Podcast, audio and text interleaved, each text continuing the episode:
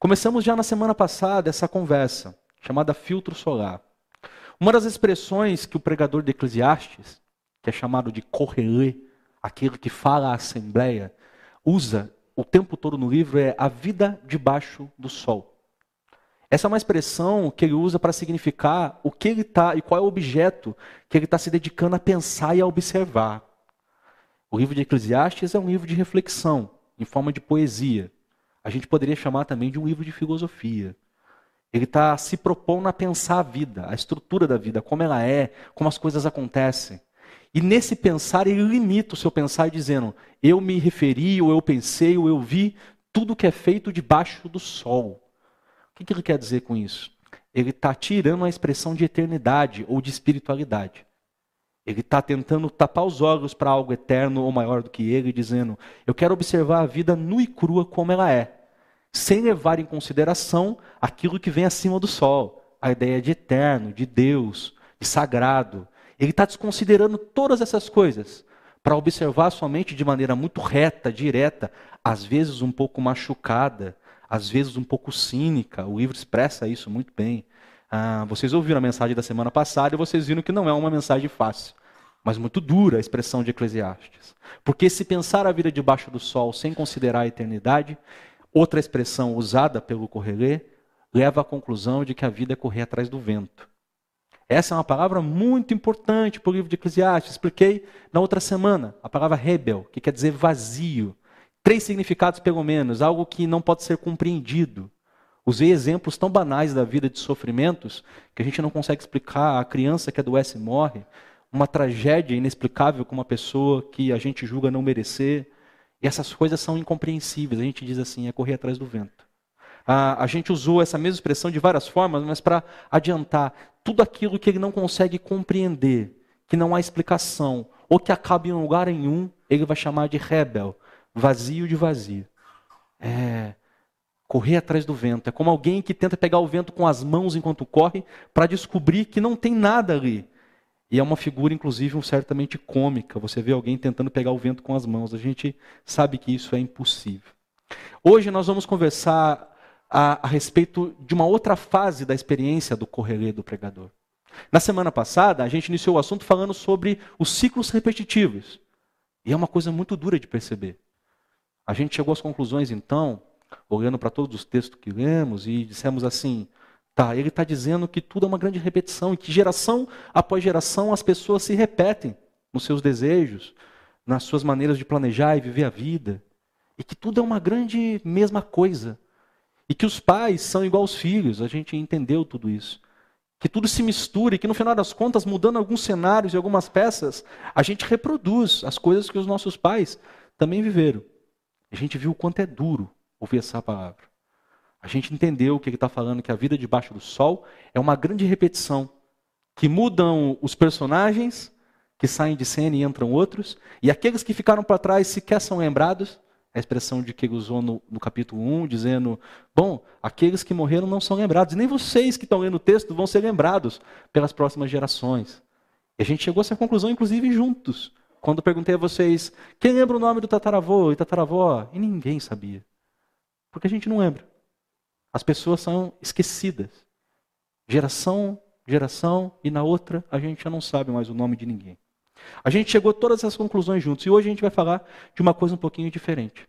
Porque você percebe que naqueles primeiros versos do capítulo 1, o Correlê está pensando a respeito como as coisas são repetitivas. Mas agora, esse mesmo pregador, que é identificado historicamente como Salomão, vai falar das suas experiências de vida. Ele vai tentar explicar para a gente um pouco como, com base num modelo de vida, numa experiência de vida, num conjunto de coisas, de meta, de marcos, que são muito representativos também para a gente, que acreditamos que vão resolver tudo. Sabe essa utopia? Essa coisa que a gente tem, que a gente diz assim: quando eu tiver isso, então eu tenho certeza que eu vou ser feliz e que as coisas vão fazer sentido. O Correio vai fazer exatamente essa experiência. Ele vai se expressar em diversos lugares, conquistando várias coisas, vários projetos, sonhos, metas. E depois nós vamos ler aqui a conclusão que o próprio Correio chega. Mas a verdade é que todos temos essas utopias. É, a gente, quando é mais novo, tá? deve lembrar isso e alguns de vocês devem ter tido essa experiência. Quando a gente está com 15, a gente diz assim: eu quero ter logo 18. Porque daí a minha vida vai ser maravilhosa. Eu vou tirar carta, eu vou ser independente. Aí quando você faz 18, você fala assim: que vontade de ter 15 de novo e não pagar boleto. Não é assim que as coisas funcionam? E depois com 18 você começa no trabalho de um jeito mais vagaroso. E você começa com aquela grande ilusão de que quando você tiver o salário do diretor da empresa, então sim você vai ser feliz. E aí chega uma hora que você chega diretor da empresa e você percebe que também não resolveu. Não é assim? São utopias que a gente coloca no horizonte, a gente acredita de verdade que elas podem resolver. Bom, o pregador foi em cada uma dessas direções, o correlê do livro de Eclesiastes vai a cada uma dessas direções e tira suas próprias conclusões a respeito do que ele acredita. Bom, esses horizontes que a gente tanto sonha em alcançar, na compreensão dele, não vão realizar todas as coisas. Nenhuma das experiências que eu vou contar aqui a vocês é mais em si mesma. É bom dizer isso. Mas o que o Correia está fazendo é dizer: eu quero viver essa experiência a partir da perspectiva da vida debaixo do sol e desconsiderar a ideia possível de que Deus tem alguma coisa a ver com isso. Eu vou fazer tudo por mim mesmo, por meu desejo, pelo meu eu, e desconsiderar a ideia do eterno, a ideia para nós cristãos de Cristo encarnado no mundo. Tudo isso eu estou desconsiderando para viver essa experiência como somente eu tivesse a resposta para tudo isso. E o primeiro ponto dessa nossa conversa, nós falamos exatamente a respeito da sabedoria. Os versículos vão aparecendo aí para vocês. O primeiro verso diz assim: Eu, o mestre, fui rei em Israel, em Jerusalém. Dediquei-me investigar e a usar a sabedoria para explorar tudo que é feito debaixo do céu.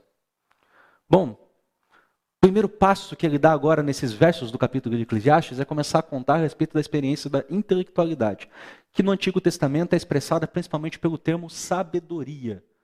A sabedoria é o acúmulo do conhecimento possível usado de maneira prática, sabendo como encaixar na hora correta. Isso é a expressão do que o Antigo Testamento acredita por sabedoria. Essa é uma expressão que nasce nas escrituras, não obviamente de Salomão, mas que é muito anterior é, a sabedoria é uma construção da criação de Deus. Vocês se lembram que na expressão de Gênesis capítulo 1, Deus tendo criado o homem, o comissiona a viver no mundo. E esse mundo tem muitas coisas para serem feitas. Por exemplo, na primeira expressão, o mundo precisa ser conhecido. Adão, na expressão de Gênesis, colocado nesse mundo, precisa começar a entender o que, é esse mundo. Que lugares ele tem para apresentar, que coisas maravilhosas ele vai enxergar. Imagina a primeira vez da ideia da criação, que esse homem se depara com cachoeiras, com florestas, com mares. Tudo isso é um desconhecimento ainda. E o conhecer disso é sabedoria, é construir inteligência. Esse mundo precisa ser explorado, esse mundo precisa ser nomeado. Não é assim? Você tem a ordem de Gênesis dizendo: vai passar os animais diante de você e você vai nomear os animais. Ah, imagina essa cena, né? Ninguém sabe que animal é esse. Qual nome você vai dar? Então essa é uma expressão de sabedoria, de conhecimento. Tem um pregador que faz uma piada dizendo que Adão era muito bom nisso, porque a vaca tem cara de vaca. Não é isso? Acertou, em cheio. Nós temos tudo isso para fazer. O mundo que não foi descoberto, o mundo que precisa ser expandido. Sim, o homem passa a dominar o fogo, a construir casas, a usar hoje no nosso período, claro, tecnologia a criar coisas novas. E tudo isso, obviamente, é um desdobrar de inteligência. É parte de quem somos. A gente não sabe viver sem buscar conhecimento. A gente quer conhecimento. As ciências estão aí para provar isso. Tantas áreas e tantas áreas subdivididas, e essas áreas têm mais subdivisões que podem ser estudadas. Todas as áreas das ciências humanas, exatas, todas as áreas. A gente vai para elas e elas têm ramificações e especializações, depois, para essa especialização, você encontra mais coisas ainda que se abrem, uma possibilidade de busca de conhecimento. Por que temos tudo isso? Porque a gente deseja conhecer coisas. A gente tem paixão por entender o mundo. E a base de todo esse conhecimento, na expressão bíblica, vem do Criador. Porque aquele Adão perfeito sabia de uma coisa quando ia explorar, conhecer, criar a partir desse mundo: que existia um Criador. É esse vazio que leva à experiência que vamos ler, por exemplo, do Correlê. Porque agora o conhecimento, na expressão do que ele está falando aqui, dessa vida debaixo do sol, que desconsidera Deus, se torna um ídolo. Se torna vazio. Inclusive se torna identidade. Há um número não pequeno de pessoas que de fato considera que o seu diploma é uma representação de quem ela é. Se você tirar as formações, graduações, pós-graduações, mestrado, doutorado, pós-doutorado da vida dessa pessoa, ela de fato não consegue se representar e dizer: Esse sou eu. Porque tudo que ela tem para se agarrar como identidade, como meta e como importância, está baseada nas suas formações acadêmicas. Isso é um ídolo. Tim Keller diz: tudo que for tirado de você e que sem ele você sinta que não pode mais viver, se tornou para você um Deus. E às vezes as formações podem ter exatamente essa possibilidade. Quem é Salomão no texto que lemos? Bom, ele fez Harvard do seu tempo. Se ele fosse da tecnologia, ele tinha feito MIT. Ele tem doutorado, pós-doutorado, mestrado, de todos do seu período, de todos os sábios que poderiam ser encontrados, na expressão dele mesmo, no verso número 16, que lemos aí juntos, ele diz: Fiquei pensando, eu me tornei famoso e ultrapassei em sabedoria todos os que governaram Jerusalém antes de mim. De fato, adquiri muita sabedoria e conhecimento. Ele olhando para a experiência de vida, do seu acúmulo de sabedoria, de formação, de capacidade, os reis vinham pedir aconselhamento a Salomão, dizendo: Salomão, me ajuda a resolver isso. Salomão, o que, que você acha disso? Ele se torna o grande intelectual daquele período. Ele tem tudo o que precisa. Se ele precisasse definir a sua identidade a partir da sabedoria, nenhum outro daquele período poderia colocá-la abaixo, porque ele estaria acima. Ele diz: Eu ultrapassei em sabedoria todos os que governaram Jerusalém antes de mim. E a gente diria assim: Bom, esse também é meu sonho.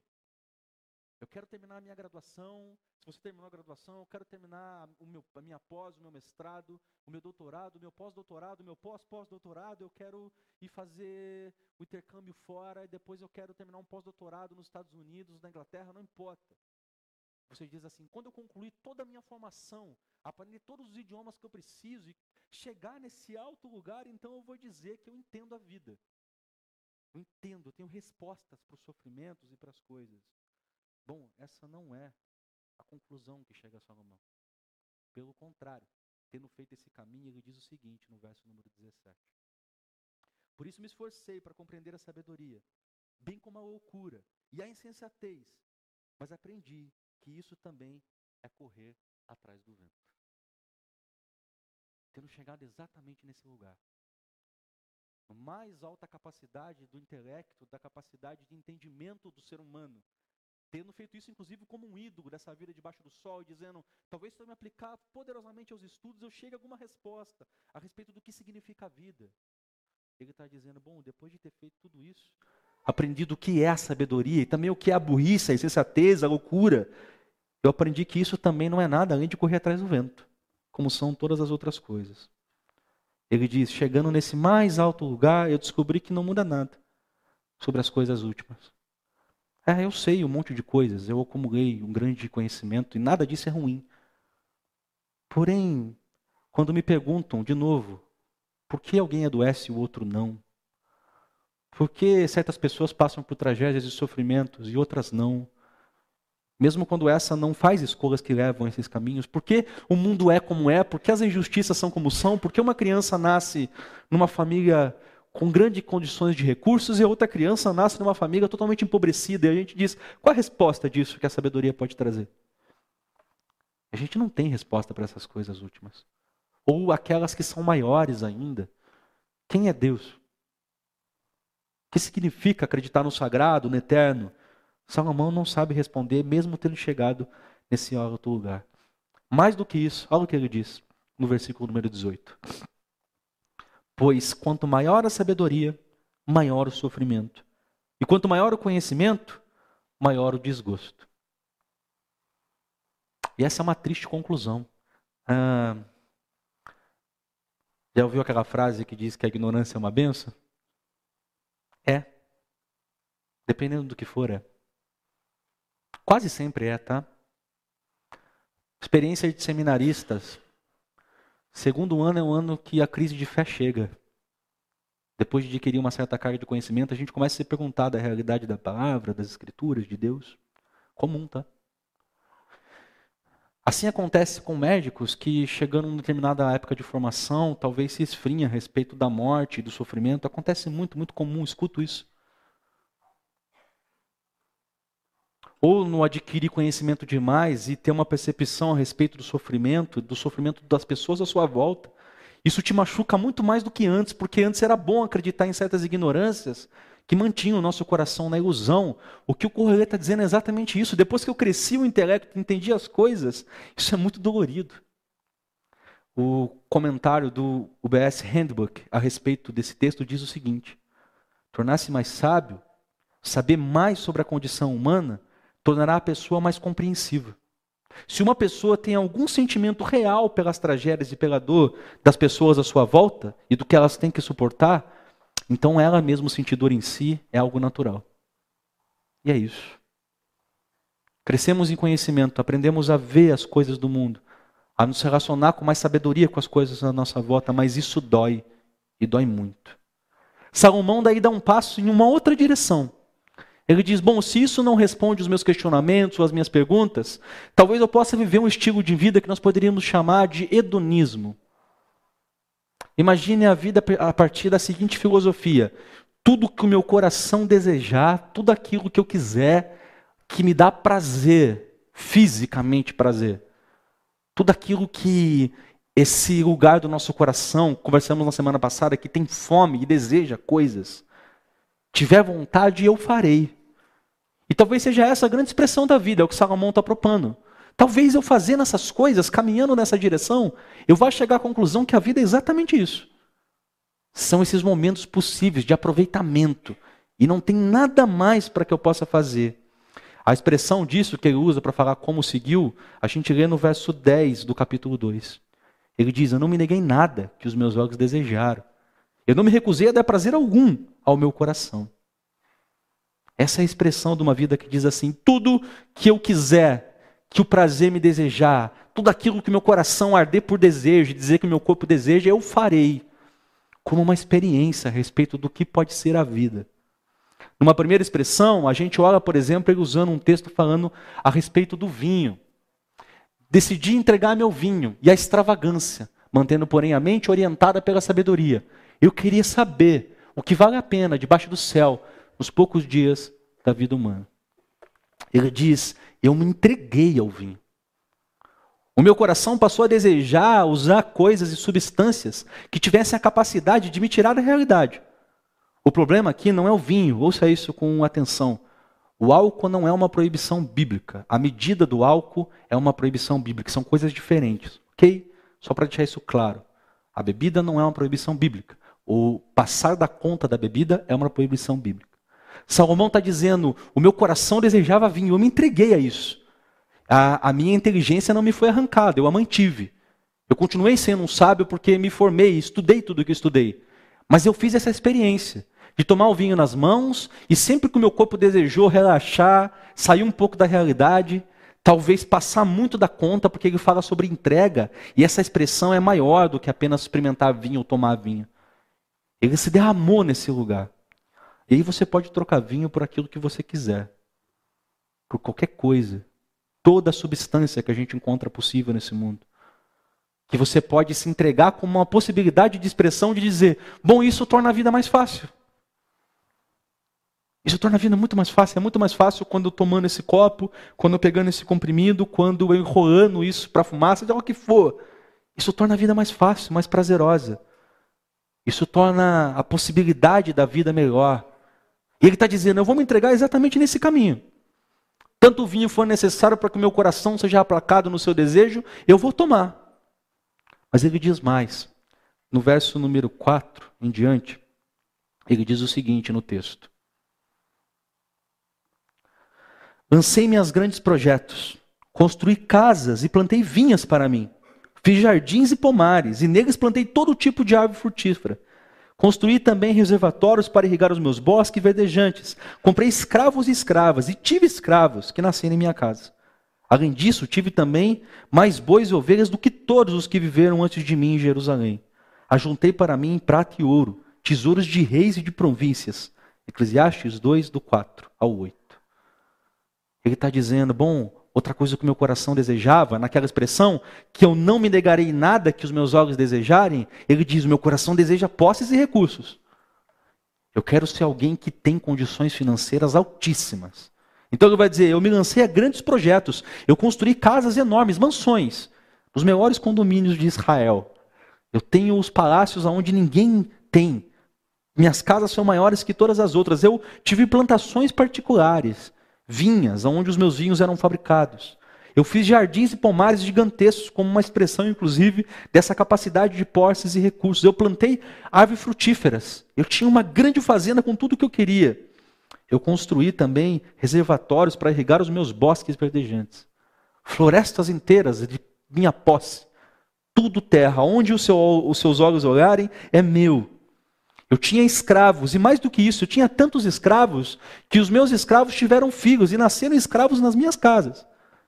Eu tinha posse sobre eles, como era esse costume e essa cultura horrível daquele tempo. Além disso, tive também mais bois e ovelhas do que todos. Bom, eu era o fazendeiro mais rico do meu tempo. Eu tinha mais dinheiro que todos. Os bois eram maiores e melhores em maior quantidade, as ovelhas eram maiores e melhores em maior quantidade. Ninguém chegava aos meus pés quanto o assunto é posse e recursos. Eu era o maior de todos. Ele está dizendo: nesse desejo do coração humano por obter recursos e dinheiro, eu cheguei na escala máxima. Ninguém ultrapassou. Eu fui o mais rico, isso que meu coração desejou. Eu tinha dinheiro para comprar o que eu quisesse. Ele diz mais a respeito disso, ainda no versículo número 8. Diz assim: E também de um harém, as delícias dos homens. Ele também se entrega ao prazer da sexualidade distorcida. Ele constrói para si um harém. Um harém é esse lugar onde os reis, indo às aldeias, províncias, num costume cultural medonho, escolhiam mulheres que fariam parte do seu harém particular. E ele teria relações, e elas são uma espécie de escrava, concubinas, quando ele quisesse. Ele diz: Eu tinha na minha própria casa um número gigantesco de mulheres à minha disposição para que quando o meu desejo sexual fosse aflorado, eu escolhesse qualquer uma delas e as tivesse. Eu construí para mim um harém. Porque toda vez que meu coração desejava a sexualidade, eu fiz, e assim também é possível acontecer no nosso tempo. Quando eu quero algo, eu vou e faço. E tem pessoas que realmente acreditam nessa possibilidade, que esse estilo e modelo de vida é o que traz felicidade. Ele diz mais a respeito do poder e da fama, no versículo número 9. Tornei-me mais famoso e poderoso do que todos os que vieram em Jerusalém antes de mim. Ah, no período das redes, dos influencers, no período dos youtubers famosos e expressivos, Salomão tinha o canal do YouTube mais famoso, o Insta mais seguido. Ninguém chegava perto dele. Ele está dizendo: todos os outros que vieram antes de mim, ninguém foi mais famoso. Eu fui o mais famoso e poderoso de todos que vivem em Jerusalém. Não havia ninguém em Israel que se perguntasse: ah, Salomão, rei, o grande Salomão? Todo mundo conhecia. Os outros reinos sabiam quem ele era e o consideravam importante pela riqueza, sabedoria, de tudo que lemos aqui. Ele está dizendo: bom, eu cheguei aos lugares máximos nessa experiência de fazer tudo que o coração deseja, eu fiz tudo possível. Eu tive dinheiro para comprar tudo e qualquer coisa. Tudo e qualquer coisa. Eu me entreguei ao vinho ou a qualquer outro tipo de substância que me tirasse um pouco da realidade, com toda a força que eu podia. E eu tinha capacidade de fazer isso, porque eu tinha recurso para isso. Eu fiz uma vida de sexualidade distorcida, entregando-me a todo o prazer do meu coração que foi possível. E eu me tornei poderoso e famoso de maneira que ninguém em todo Israel era maior do que eu, mas eu a todos achatava. A gente diria assim: bom, um cara com uma vida dessa talvez conclua algo a respeito do que é bom. E a gente percebe ele dizendo algo muito triste no versículo de número 11, quando ele se expressa dizendo: Percebi que tudo foi inútil, foi correr atrás do vento de novo. Não há nenhum proveito no que se faz debaixo do sol.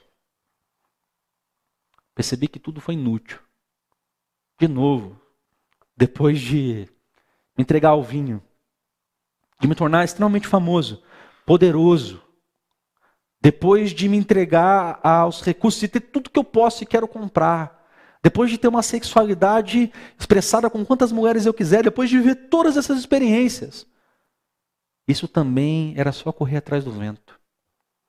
E aqui a gente começa a desconstruir aquilo do começo. A gente tem uma ilusão que existem certas maneiras de viver e possibilidades de vida que vão responder para nós esse vazio do coração e vai dizer para a gente: esse é um bom jeito de viver e tudo está resolvido. Quando tiver esse dinheiro, quando tiver esse padrão de vida, quando tiver essa sexualidade, quando tiver a capacidade de viver a partir desse jeito, dessa fama. E essa é a ilusão que Salomão está desconstruindo para dizer: isso também é correr atrás do vento. Não é nada no final das contas. E por último, ele expressa a respeito das gerações que vêm, falando sobre a herança, dizendo o seguinte, a partir do versículo de número 18. Ele diz assim: Desprezei todas as coisas pelas quais eu tenho tanto me esforçara debaixo do sol, pois terei que deixá-las para aquele que me suceder. E quem pode dizer se ele será um sábio ou se ele vai ser um tolo? Todavia, terá domínio sobre tudo o que eu realizei com o meu trabalho e com a minha sabedoria debaixo do sol. Isso também não faz sentido. Duas coisas são muito significativas aqui. A primeira é, é a ironia de Salomão, o herdeiro de Davi, falando sobre como a herança é algo injusto. Mas Salomão nasceu muito rico. Não é como Davi. Davi era um pastor que cuidava de ovelhas desprezado pela família. E faz todo um caminho de ascensão até o reinado em Israel. Salomão apesar de herdar uma casa extremamente desestruturada por conta dos pecados de Davi, ainda assim herda muito dinheiro e recursos. Claro, Salomão os multiplica, se torna muito maior em valores, em condições do que foi seu pai, mas já nasce com essa possibilidade. Mas no final das contas, o que ele está dizendo é que todo esforço entregue ao longo da vida não pode ser levado para lugar algum. Talvez ele possa até estar lembrando de Davi aqui e dizendo: Bom, meu pai fez tudo o que fez. Saiu de ser um pastor insignificante, levantado por Deus, da possibilidade de um grande milagre, vencendo um homem de estatura gigantesca. Depois se torna um herói nacional em Israel, matando vários soldados, e depois se torna rei, perseguido por Saul. Chega ao maior cargo de Israel, o rei de Israel, que unificou os reinos em volta de si. Mas, chegando no fim da vida, tudo que ele construiu e tinha, não pôde ser levado para lugar nenhum. Sobrou, está aqui comigo. O ouro, a prata, os recursos, a fama. Se você já participou desse, de algum funeral, talvez esse pensamento já tenha passado na sua cabeça naquele momento. O quanto, não importa o valor que tenha na conta bancária daquela pessoa, você sabe o quanto naquele momento isso é insignificante. O que sobra, na verdade, são os filhos brigando por essa herança, né? Sempre brigando por essas heranças. Poder, fama também somem. Não vale absolutamente nada quando alguém chega na beira da morte. No fim, ah, tudo isso vai ficar por aqueles que nunca trabalharam para isso. Quem herda dos pais são aqueles que nada fizeram. E isso Salomão está dizendo não tem nem sentido, porque eu nem sei se esse que vai herdar é um sábio ou é um tolo. O problema é quando a gente sabe que é um tolo, né? Esses acúmulos sempre ficam. O que é triste em toda essa experiência de Salomão, e agora um grande resumo do que temos conversado aqui, é que tudo que Salomão está fazendo é uma grande busca do próprio eu.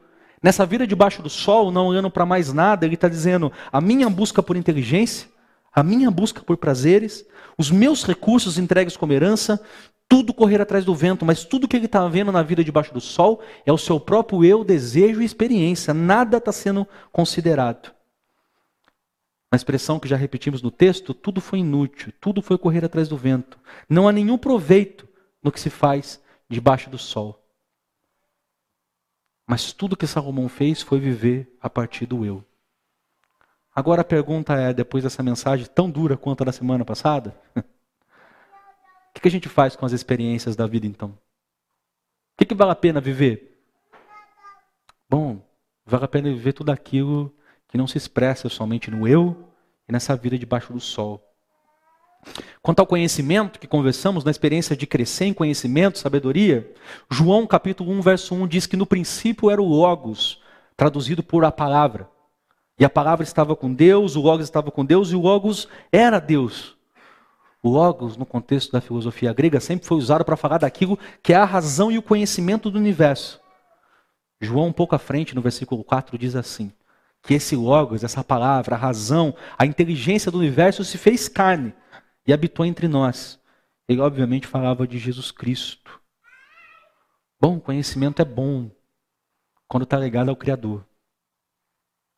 A base da sabedoria de Israel, diz o salmista, é admitir que Deus existe e é criador do mundo. Senão isso é tolice. Vale a pena conhecer? Ah, o mundo é maravilhoso para ser conhecido. Que alegria quando a gente encontra algo novo que a gente não sabia. Talvez nas áreas que nós somos apaixonados. Eu amo quando encontro autores teólogos significativos, importantes, psicanalistas, e eu vou lá e me alegro em saber coisas novas. Eu adoro quando eu encontro uma música nova de um artista que eu não conhecia, ou com uma banda que já conhecia lance, e a gente ouve e diz: Isso é conhecimento. E eu amo isso. A vida é apaixonante em relação ao conhecimento. Quando a gente consegue compreender que todas essas coisas estão ligadas ao Criador e a Deus. Não importa muito quantas formações você foi capaz de fazer. E eu não desprezo a universidade, ok? Passei por elas algumas vezes, continuo passando ininterruptamente. Mas aquilo é importante, não em si mesmo ou como uma identidade, porque quando eu sei que sou criado e que Jesus Cristo é o meu Senhor e que Ele me concedeu o Espírito, a minha identidade está resolvida. E eu me apaixono em conhecer coisas novas e caminhar e crescer. Esse conhecimento faz sentido quando está ligado ao Senhor.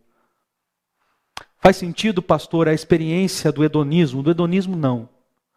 Mas existe a experiência do prazer na capacidade de viver a vida? Claro que há, meus irmãos. Um cristianismo que prega para você ah, tal maneira de vida retraída e fechada que você não possa aproveitar as experiências que são oferecidas é uma tolice. Não é assim que o mundo funciona. Você pode experimentar uma boa taça de vinho. Você pode, obviamente, desfrutar da sexualidade com o seu marido e a sua esposa o jeito correto que Deus designou para isso ser feito. Você pode desfrutar dos bons prazeres da comida. Talvez hoje alguns de vocês foram almoçar com a mãe e aproveitaram uma boa refeição. Claro que é delicioso. Deus fez tudo isso graciosamente. É claro que você pode ter diversas experiências, você pode se tornar alguém famoso pelo seu trabalho e sua competência. Você pode alcançar prestígio, isso não deveria definir sua vida. Um ídolo do qual você intensamente busca fazer alguma coisa para conseguir isso. Mas se isso acontece porque você faz bem aquilo que você foi vocacionado a fazer, faça. Salomão chega a uma conclusão muito bonita nesse mesmo texto, no versículo 24. Ele diz assim: Para o homem não existe nada melhor do que comer, beber e encontrar prazer em seu trabalho.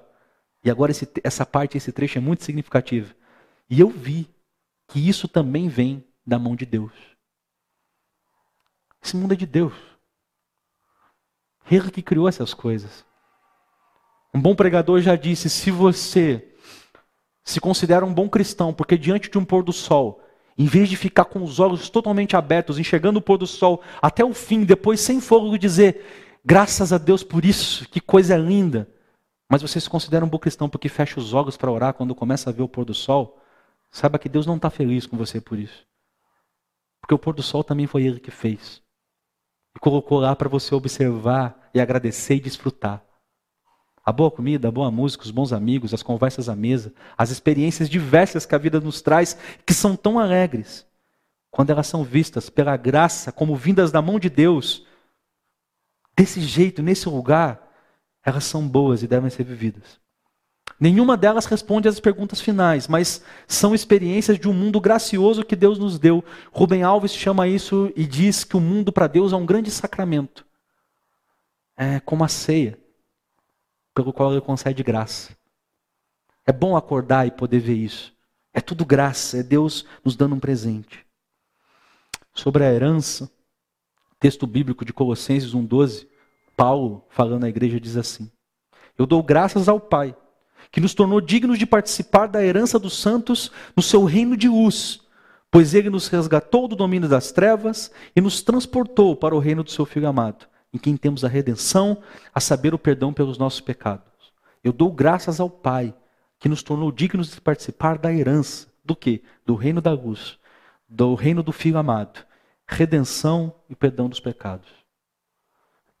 Tá ok se você recebeu a herança dos seus avós, dos seus pais, É assim que as coisas funcionam. Mas essa não deveria ser a herança mais significativa e importante. O texto está dizendo: vocês receberam uma herança que não vem debaixo do sol. Não é dinheiro que se gasta e se acaba, não é fama que não pode ser transmitida para ninguém, não é poder que até pode, pelo sobrenome, pela força da expressão de um pai, ser transmitido para você, mas também vai se acabar em algum momento. É uma herança de um reino da luz, que é redenção e que é perdão pelos pecados. Você foi transportado de um reino de trevas para o reino do seu filho amado. E essa herança essa herança vale a pena. Vale a pena, pai, você fazer tudo o possível. É claro, você não tem um poder final para isso, mas tudo que você puder para transmitir isso para o seu filho como herança, para sua filha. Vale a pena, mãe, fazer tudo o que você puder para ensinar a respeito desse reino e dessa herança. A herança de dinheiro, claro que bom quando ela vem e ajuda as pessoas a construírem a vida, mas ela não pode ser tão significativa quanto essa. Essa é a herança que importa. Redenção, perdão eterno. Essa ultrapassa pais e filhos e permanece para sempre. Porque essa não vem do mundo debaixo do sol, vem de cima. Quero convidar você a orar.